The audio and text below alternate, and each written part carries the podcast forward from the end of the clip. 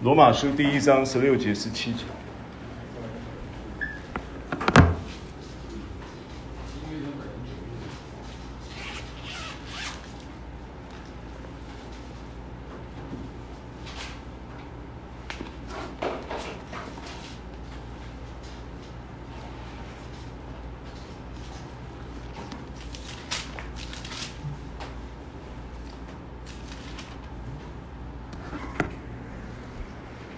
章十六节、十七节，请。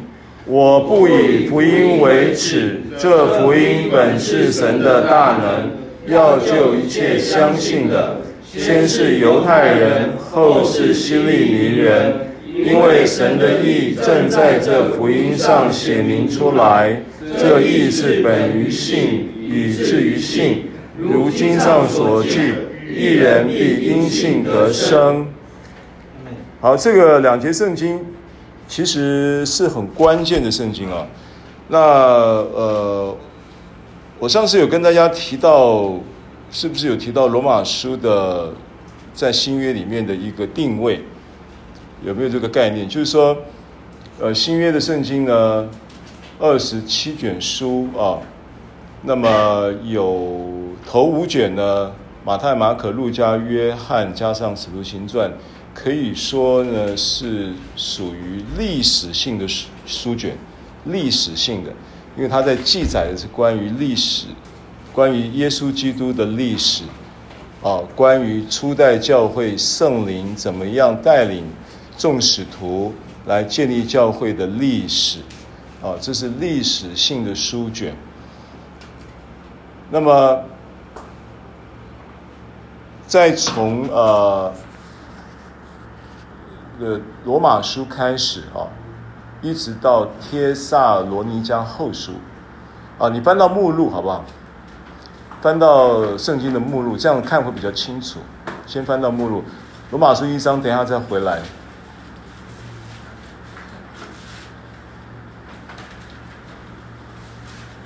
目录的新约的目录头五卷刚刚讲过的，对不对？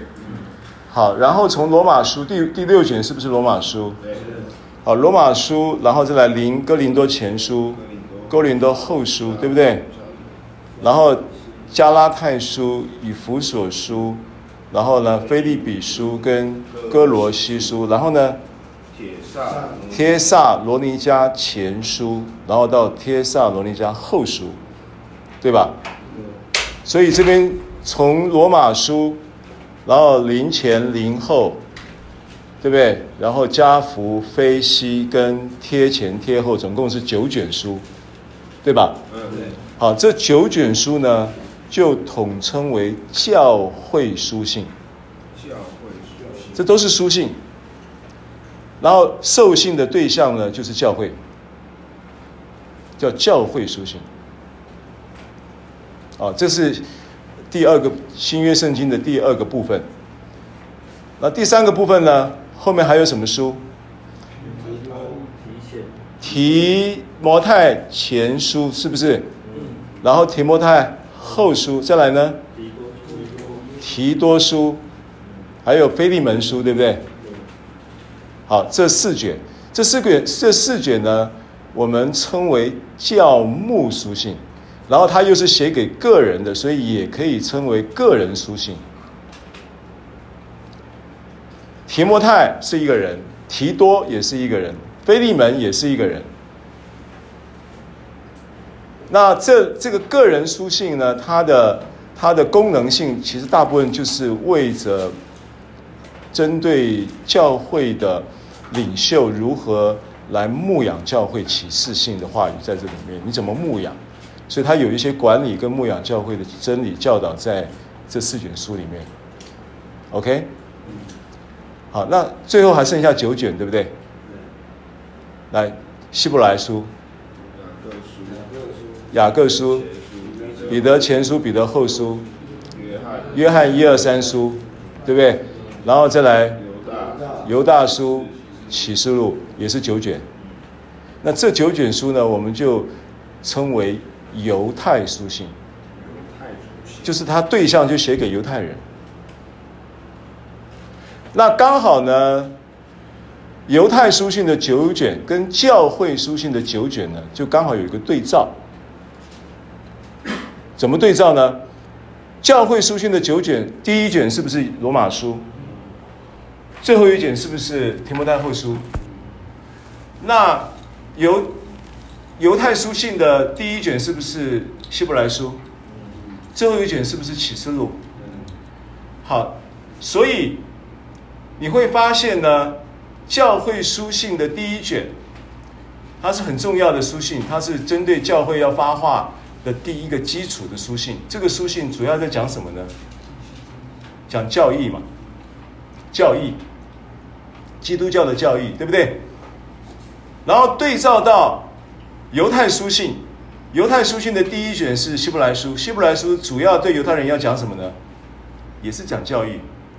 所以你会发现，教义的含量、含金量最大的就是这两卷书，在新约，罗马书跟希伯来书。然后呢，最后一卷是什么？帖撒罗尼迦后书。帖撒罗尼迦前后书其实它都很大的量，尤其你到什么什么什么地方一定用得到帖撒罗尼迦前后书。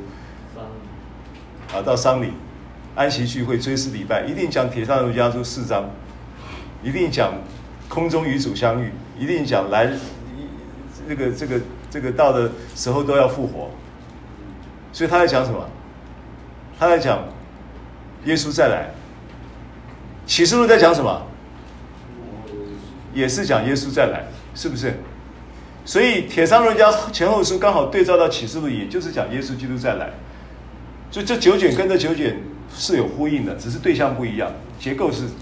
内内容是是有呼应的，好，所以我们在看罗马书的时候呢，你就要有这样的一个眼光。罗马书呢，就是在新约的书卷里面对着教会，对着教会，教会是谁？教会就是我们了。注意啊，教会这个词，ecclesia 这个希腊字，它的意思不是那个建筑物。你说我要去教会，其实这个说法是错。我要去聚会，可以，你可以讲我要去聚会，要去做礼拜。那、啊、你聚会的地点在哪里？哦，在北罗会馆。北罗会馆不是你的教会。对。那教会 ecclesia 这个词呢，在圣经中呢，白字白话的翻译呢，就是 ecclesia 就是神所呼召、蒙神呼召的一般人所建立的生活。圈，意思，他的意思就是蒙神所呼召的人的在一起的一个生活的状态，一个生活的互动内涵，一个生活的关系。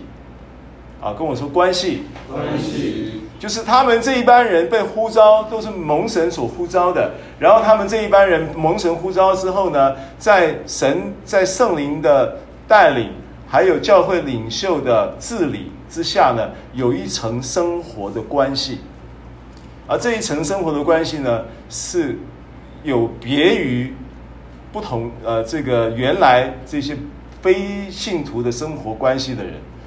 那这个生活关系里面有有有有关怀啊，有彼此真诚的相爱啊，有关怀啊，有有彼此扶持啊，啊，这新约里面很多关于这个肢体关系的圣经的教导，对吧？所以教会它在 ecclesia 这个词的白话的翻译就这么一个意思。然后另外一个意思是什么？教会的这个词啊，ecclesia 在就是在早期的时候，圣就是初代教会那个时代的时候，那个罗马罗马罗马统治的那个时代了，它它有有很多的城市都是都是呃就是希腊人的城市。外邦人是外邦人是有很多是希利尼人了，因为刚刚你罗马书是不是有讲犹先是犹太人，犹太人后是希利尼人，希利尼人是指着希腊人，对。而当时呢，你称希利尼人，其实它的含义不是指的不是单指的希腊人，你称希利尼人是指的非犹太人，但是当时非犹太人就是以希以以在在罗马那个地方，就是以希利尼人、希腊人为主要的一个种种族，所以其实当我们在读这个刚才的十六节、十七节，我们回到罗马书十六节、十七节，我们在读这个十六节、十七节的时候，讲到说福音本是神的大能，我不以福音为耻，这福音本要救一切相信的人，先是犹太人，后是非犹太人。其实它的语义是这样子。当然，后世希腊希腊人不，我们不是希腊人吧？我们是华人，是亚洲人嘛，对不对？那除了希腊人以外，有太多非犹太民族嘛，就是非犹太民族是包涵盖了非犹太人以外的各种种族嘛。所以他这一句话的语义，不是指的福音只针对犹太人，也不是指的福音只针对犹太人跟希希腊人，它是指的犹太人跟非犹太人。可以理解吗？嗯，啊，那希腊的这个种族在当时呢，他们有很多的城市是属于是属于希腊民族的城市，譬如说哥林多是希腊人的城市，哥林多书啊，哥林多就是希腊人，哥林多教会就很多的，他绝大部分是希腊人，希利尼人，啊，譬如说雅典也是，大部分是希腊人。那你希腊人，你在每一个城市的希腊的城市啊，它其实都会有一个 ecclesia 的部门。是属于市政府，市政府会有一个部门叫 Ecclesia，那 Ecclesia 这个部门在做什么呢？他在做管理，就是比较是总务总总管理处的概念。所以很在那个时代的也的这个希腊城市里面，会用会用 Ecclesia 作为一个 City Hall，作为一个市政府的部门。这个部门叫做，比如说你市政府会有什么局什么局什么局。这个文化局啊，会有这个什么内社会局啊，会有这个卫生局啊，什么局城，每个城市都会有。它也就是这个概念，就是这个城市里面就会有一个管理局，管整个行政治理的一些总总管理局。所以教会呢，ecclesia 这个词呢，这两方面的意思呢，就有就有引申的一个真理的意义了。一个意义就是它它在彰显。神的国度在地上建立的过程，教会等于是神的国度的一个缩影，对不对？然后神的国度的，你你知道我们在在圣经的真理当中有所谓的国度的真理吗？你每一个信徒在圣经中，这个你成为一个信徒的定位，它其实有一个定位，你也是属神的国民嘛，对不对？所以哥罗西书一章十三节说我们。就是从黑暗的国度被迁到爱子的国度里嘛，对不对？哥罗西书一章是不是有这个圣经？所以每一个人，其实你信了耶稣，你就你就已经改换了属灵的国籍啊，你已经移民了，你知道吗？你已经被移，被重新栽种，你已经被移植了，你已经被移民了。换句话说，你其实有一个新的国度的制度在，让你可以支取这个。国度制度的福利啊，明白我意思吗？你不同的国度会有不同的制度嘛，对吧？所以这个国度有国有国有新有的制度，跟原来在你看一下，你等一下再回来罗马书，你看一下哥罗西书一章十三节，哥罗西书一章十三节，约两百八十三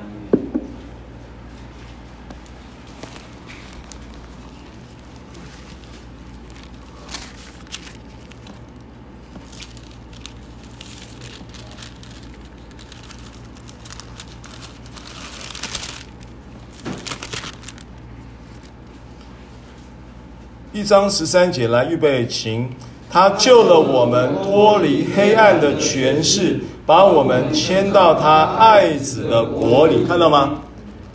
啊，所以你你你其实你你你在基督的信仰里面，你的你的你领受这样的一个信仰，有一个属灵的真理的意义，是你有了一个国度的迁移，你已经移民了。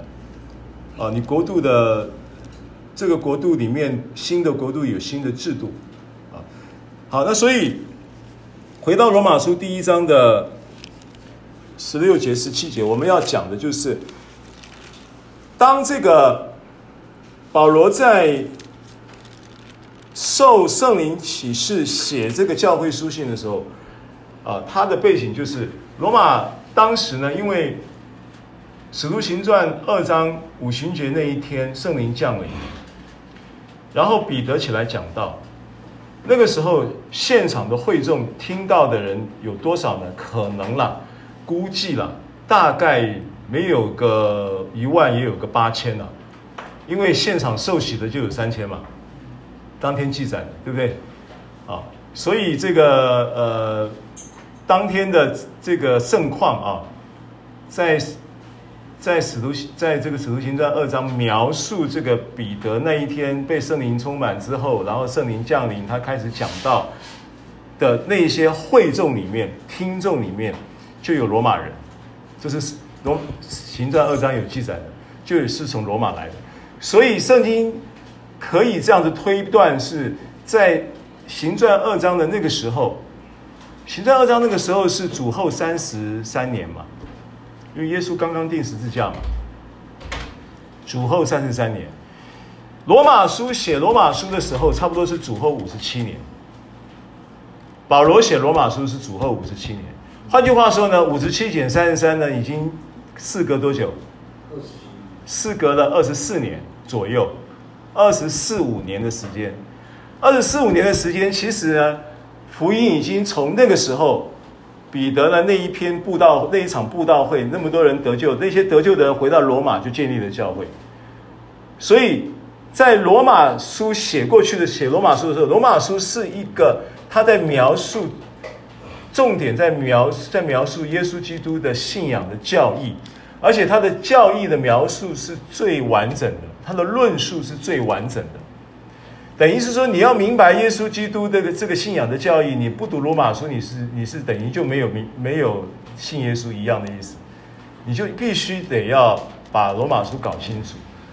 那罗马书为什么会写得这么清楚？跟这个当时的历史背景是有关系的。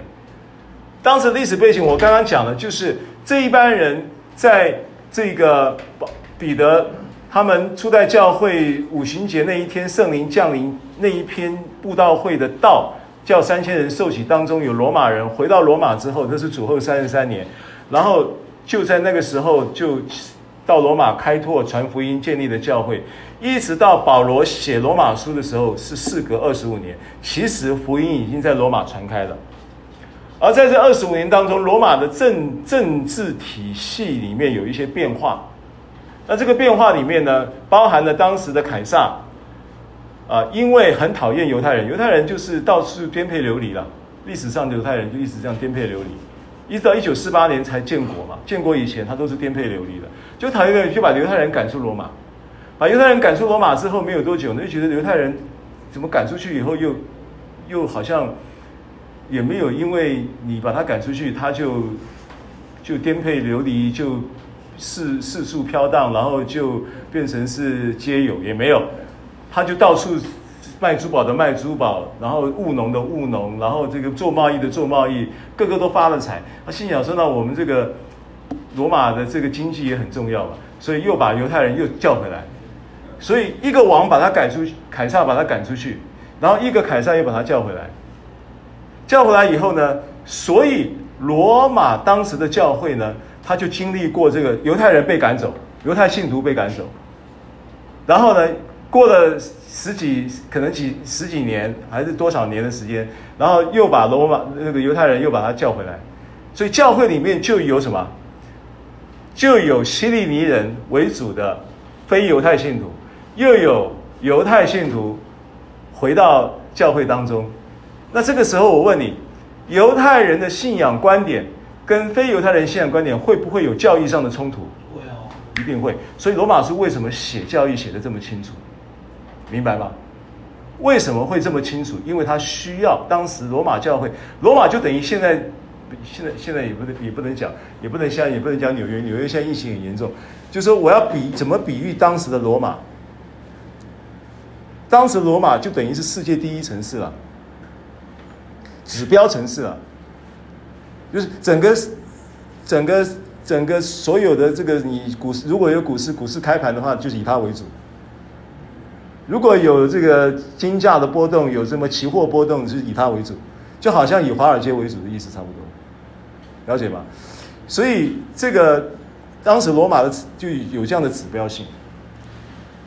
那所以写罗马书对对于保罗领受这个负担，历史背景有这么一些关联性。好，那罗马书的重要性就可以从这里看出来，对不对？就整个整个重要性，而且刚刚把新约书简给你做的一个分析，你会发现教义的描述，罗马书跟希伯来书它是针对不同对象，可是教义描述是一致一致的。希伯来书作者是谁？圣经上并没有明示，但是大部分的解经家都会认为希伯来书作者就是保罗，只是保罗不愿意把他的名字曝光在希伯来书里面，有一些当时历史的背景，有一些原因，呃，但是我们也相信是保罗，所以他其实在整个整个教义描述，他的整个描述的结构是是几乎是一样的，那只是对于对于犹太人在讲的时候讲的重点不一样。他对犹太人在讲教义的时候，保罗呃希伯来书作者在描述的时候，讲特别特别特别多的教义，在阐述的时候用什么？用从哪里切入？从献祭切入。这个是希伯来书的重点，因为献祭是是犹太人在没有信耶稣以前的犹太教里面的，就算是就犹太教里面主要他高举的就是摩西五经，摩西五经里面利未记啊，就是律法书，律法书里面就是两个重要条两个部分的重要的法律例，两个部分的律例，一个是道德律例，一个是献祭礼仪，这就是整个。整个希伯来人他们律法的结构，一个是道德，对不对？道德规范，一个就是献祭的规范。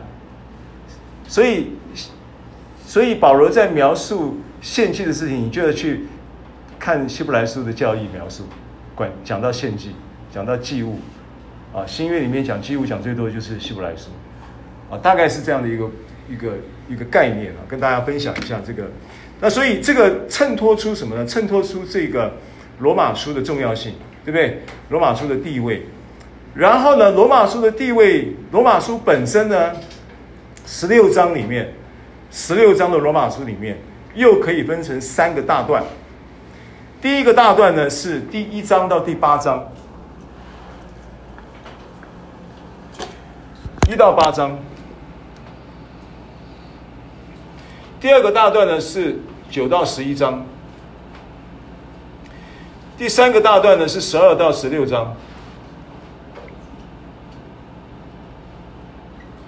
那这三个大段呢，分别有不同的意义。这个大段当然是主要，整个罗马书都在讲教义，没有错。它的定位就是讲教义。但是，一到八章呢，是说，是整个教义的。论述都在八章，都在一到八章。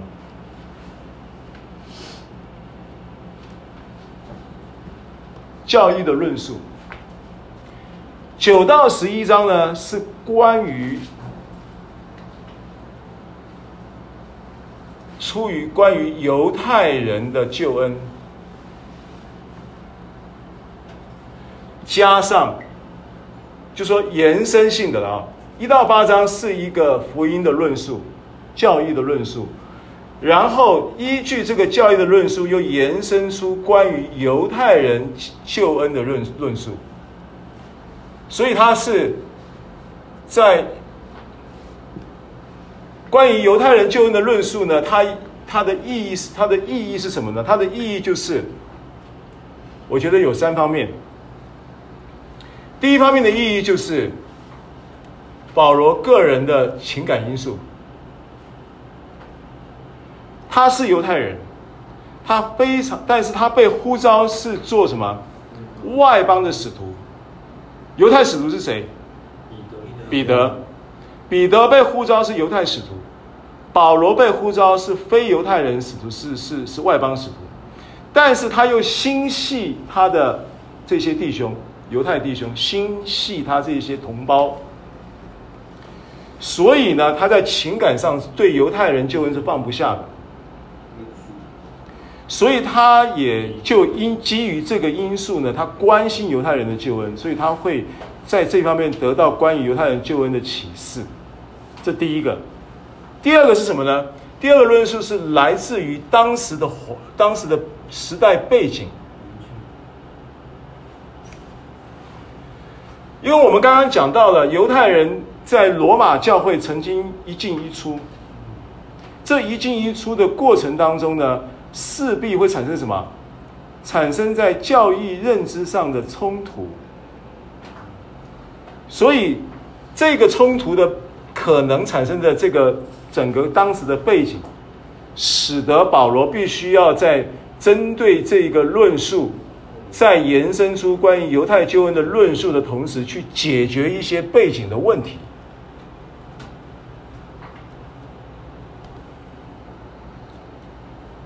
OK，这是逻辑上的推理了。好。然后呢，第三方面呢，他写这个这个九到十一章呢，我觉得应该就是能够在整卷书圣灵要成全跟补全呐、啊。圣灵本身他他感动他就是要补全他这个前面所描述的的一些呃。针对犹太教犹太人在救恩上教育认知的一个完整性，啊，我觉得这是所以有有一个是他个人的情感，有一个是当时环境的需要，有一个是圣灵的感动跟带领，大概就这么一个情况，啊，所以这这三这三章很多人会忽略，会忽略这三章书信，呃，就是这个书信的这三章的内容，啊，当然。我我我我我我强调的是说，它有它的重要性，啊，不要只是把一到八章，呃，就是很多人读有罗马书只读一半，一到八章搞清楚，他觉得就够了。不，九到十一章也很重要，也很精彩。好，然后第三段呢，十二到十六章呢，它其实在讲讲的是这一个教义在人的生命中运行之后的结果。它会结果子，所以它会比较多。十二十二到十六章就是指着什么？指着生活彰显，就是这个教义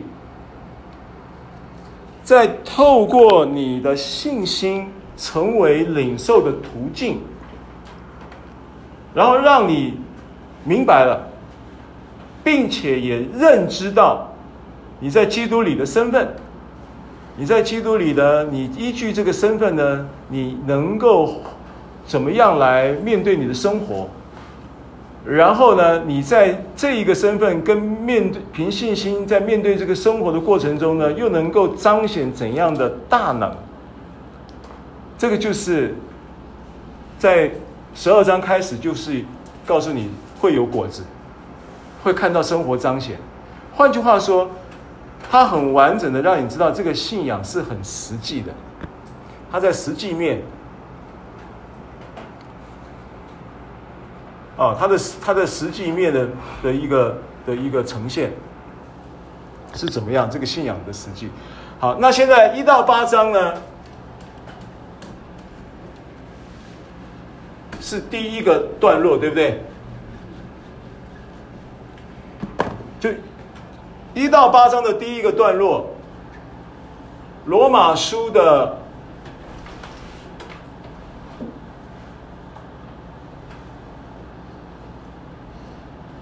一到八章的这一个段落，它又可以分为三段。这样子说吧，第一章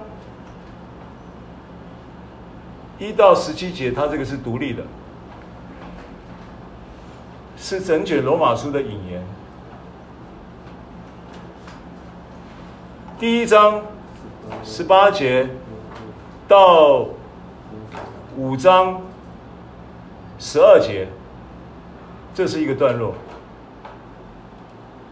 然后这个段落呢，它的真理的阐述呢，重点在称义，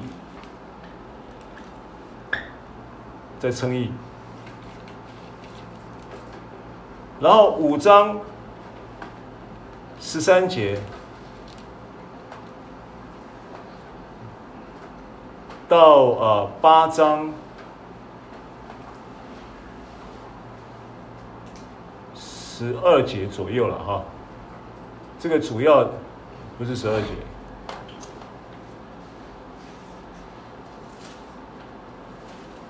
对，差不多是。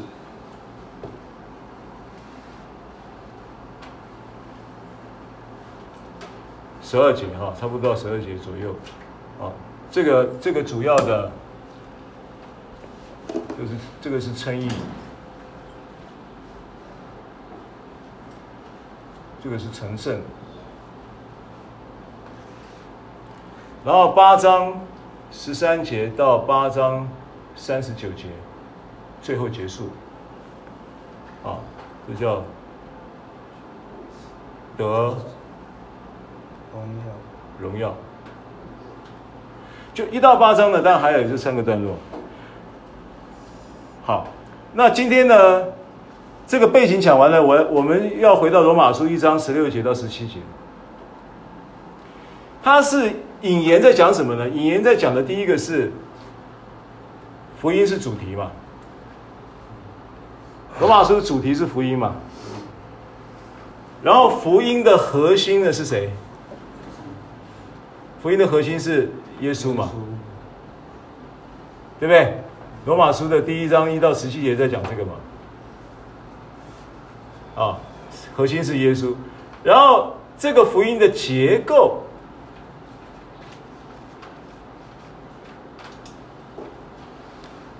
就是十六节到十七节要讲的东西。你现在知道了福音，这个福音引言的主题在讲福音，然后福音的核心呢是耶稣，对不对？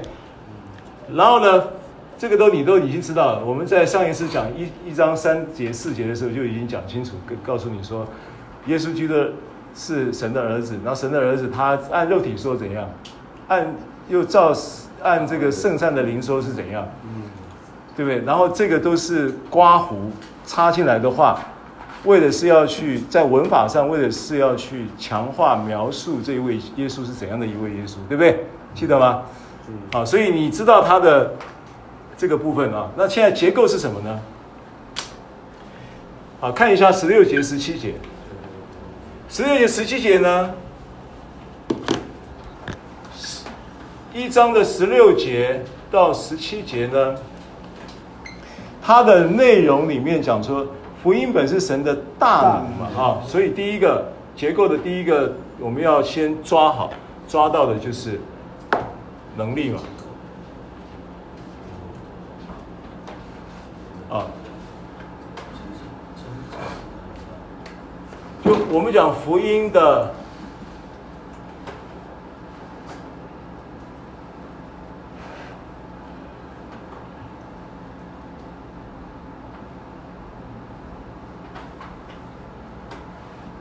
啊内涵与结构了哈，所以。福音本是神的大能，所以第一个能力标示出来，要救一切相信的，所以第二个信心标示出来，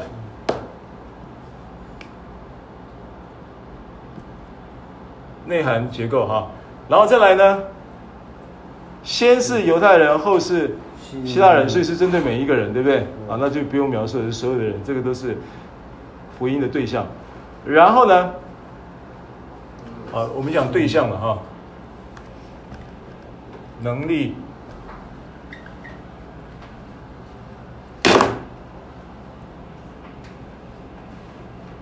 福音的。内涵。与。结构。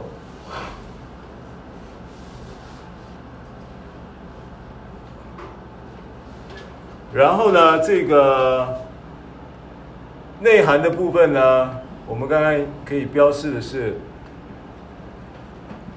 可以标示的是能力、信心，然后对象就是世人，对不对？人啊，然后呢？再来十七节讲什么？因为神的正在福音上显出来。好，公义，神的义嘛啊。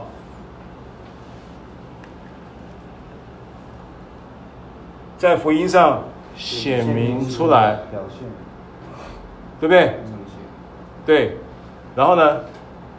所以它的内涵是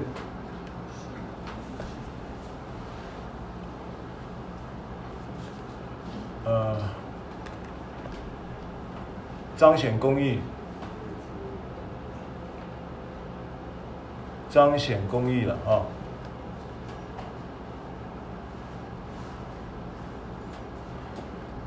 好，再来。这一本于信，以至于信。啊，又回到信心，对不对？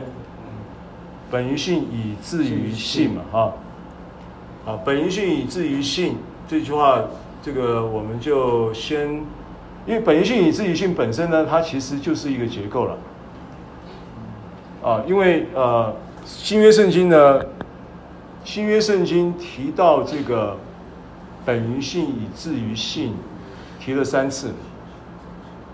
第一次提在罗马书，第二次提在加拉太书，第三次提在希伯来书。加拉太书应该是三章，希伯来书应该是十章。同样的经文，而且这个经文的出处是在旧约的哈该书。旧约哈该书，啊，旧约的先知书有一个先知叫哈该。哈该书第二章，这个是这一节这一句话的的的出处，它的典故是旧约的哈该书，翻到吧？那个谁？翻到了。哈该书。第二章。是不是第二章？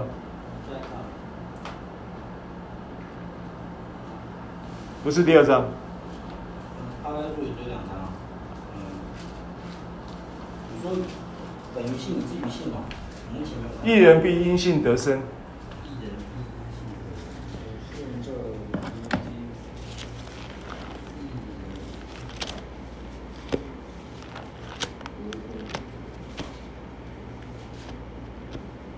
E.M.B. 因信得生的这一节圣经的旧约的出处，哈，不是哈该书吗？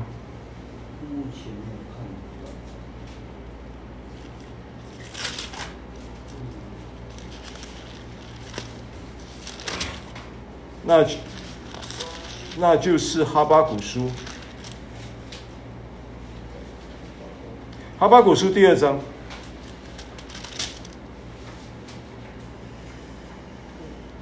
哈巴古书的第二章，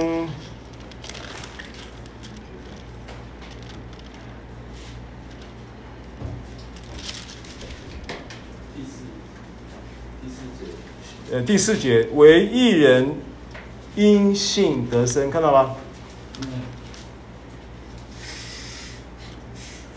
他说：“加勒底人自高自大，心不正直，为一人因信得生。”所以出处是哈巴谷书。哈巴谷书它，它呃，就是在新约呢被引用了三次，但是引用的人呢，目前看起来呢，就是主要是保罗引用了，因为罗马书引用了。加拉太书三章引用了，再来是希伯来书十章。那希伯来书十章我讲了，虽然圣经上没有标示作者是谁，但是解经家都认为是保罗了哈，所以我们认为应该也都是保罗。所以引用的主要是保罗引用这个圣经。那这个圣经呢，其实就是结构的重点。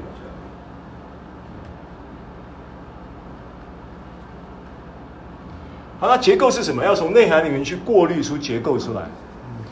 就这个福音的内涵包含了福音本质上它是一种能力，对不对？Dunamis，Dunamis，炸药，治根啊，能力的治根，炸药，爆炸力，爆发力，福音。然后呢，内涵里面有信心，然后对象是人，而且这个人是所有的人。而且这个人，所有的人都怎么样？因信，世人都犯了罪。世人都犯了罪，对象是什么？罪人，罪人，对不对？啊，然后彰显公益。好，这些都都是内涵了啊，就是我们从经文里面去看，好，那结构是什么呢？结构你就要从上面的这些内涵去整理出来了，起码第一个你可以整理出的第一个叫做身份。福音。在一个人身上运行的时候，他第一个给到人的是什么？改变身份。啊，跟我说新身份。新身份。对不对？新身份。然后一因为因为十七节的这个经文，经文在讲什么？十七节的这个经文在讲，一人因信得生，必因信得生。然后其中前面有一句话，他说：“这意。”本性，这意是什么？本于信，本于性，以至于性。本于性，以至于信。这意是本于信，以至于信。只是一人必因信得生。所以你已经看到了一个呃结构上的重点是新的身份。新的身份，然后呢？当然，这都是本于一个信心嘛，哈，本于一个信心，你取得了新身份。新身份怎么取得？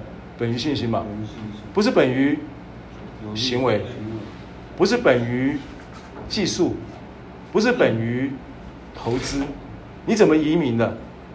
不是技术移民，不是投资移民，是信就移民了。信就有新国民的身份了，信就有艺人的身份了，对不对？所以它是本于信嘛，这个都不用不用讲，信心身份是本于信，然后再来是本于信又有什么东西呢？他说：“一人必因信得生。”跟我说得生，得生，得生就是当你有了，当你领受了因为信心而领受了这个新的身份的时候，你认识到了你是谁，你自然就会有不一样的生活样态。对不对？你的身份改变了，你的生活方式就会改变。所以得生的意思是一种，是一种生活方式的意思。得生的白话的翻译就是“义人必因信活着”，但是呢，也可以翻译作“一人必因信心而采取一种方式生活”。什么生活方式？信心的生活方式嘛，以前你的生活方式是凭什么？凭自己嘛，凭眼见嘛。你以前的生活方式是凭眼见嘛，对不对？你以前的生活方式是凭耳闻嘛。你以前的生活方式在眼见耳闻的生活循环当中，不断的在刺激嘛，在。在透过眼见跟耳闻不断的在怎么样，在刺激你，在刺激你，对不对？在刺激你分泌的是快乐的荷尔蒙，还是刺激你分泌的是愤怒的荷尔蒙，还是刺激你去释放的是失望的荷尔蒙，还是刺激你去释放的是呃勇气勇敢的荷尔蒙？你是随着。这个每一天上演在你的眼帘，跟你听见的耳闻的这些事情，眼见耳闻啦，人家讲感官嘛，感官就有眼睛的看，耳朵听，然后呢吃的时候也有味觉跟嗅觉，然后呢有触觉这些东西，对不对？这是不是？这是不是就是你的感官？那你的感官？它就会驱动你产生什么感官带来的什么刺激嘛？感官会不会有刺激？那感官的刺激会不会让你产生生理反应？会不会有荷尔蒙分激素分泌？刺激就是让你的激素被分泌出来，被释放出来。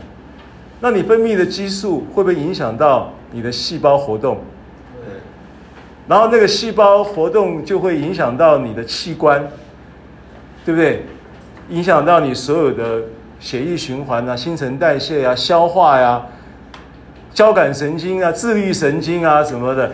所以你说人人人到了这个什么某一个情况的时候，什么帕金森症呢也来了，什么阿兹海默症也来了，什么也来了，这些都是因为眼见耳闻不断的经年累月的荷尔蒙分泌、细胞分子的运作带出来的一种结果。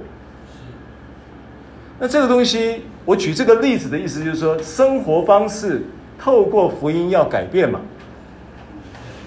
那透过福音改变是怎么改变的？结构上是给你一个新身份。结构上是给你一个新身份。那这个新身份的取得是因为信心，对不对？那你有了新身份之后，你就依据这个新身份，因为信心而取得的新身份，然后又在这一个信心而以迁徙的一个新国度里面，这个国度里面又有新的制度，然后就自然的就会带，就会牵引着你，牵引着你进入一个新生活，对不对？同意吗？嗯，新生活、新身份、新的移民的国度、新的环境、新的作业、各种的这种制度，啊，很自然会影响你的新生活嘛。你一定会有一个新生活。然后呢，你透过这个新身份，然后呢，进入一个新生活之后，你会经历什么呢？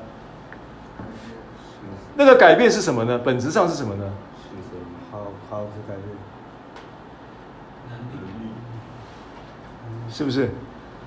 本质上是不是能力？啊，所以你有了新身份，然后呢，进入一个新生活，是不是产会产生跟经历新的能力？这个能力包含什么呢？这能力包含什么？这能力包含了你的体力啊，包不包含？OK，这能力包不包含你的智力，变聪明？有没有可能？有。这能力有没有包含你的耐力、忍耐？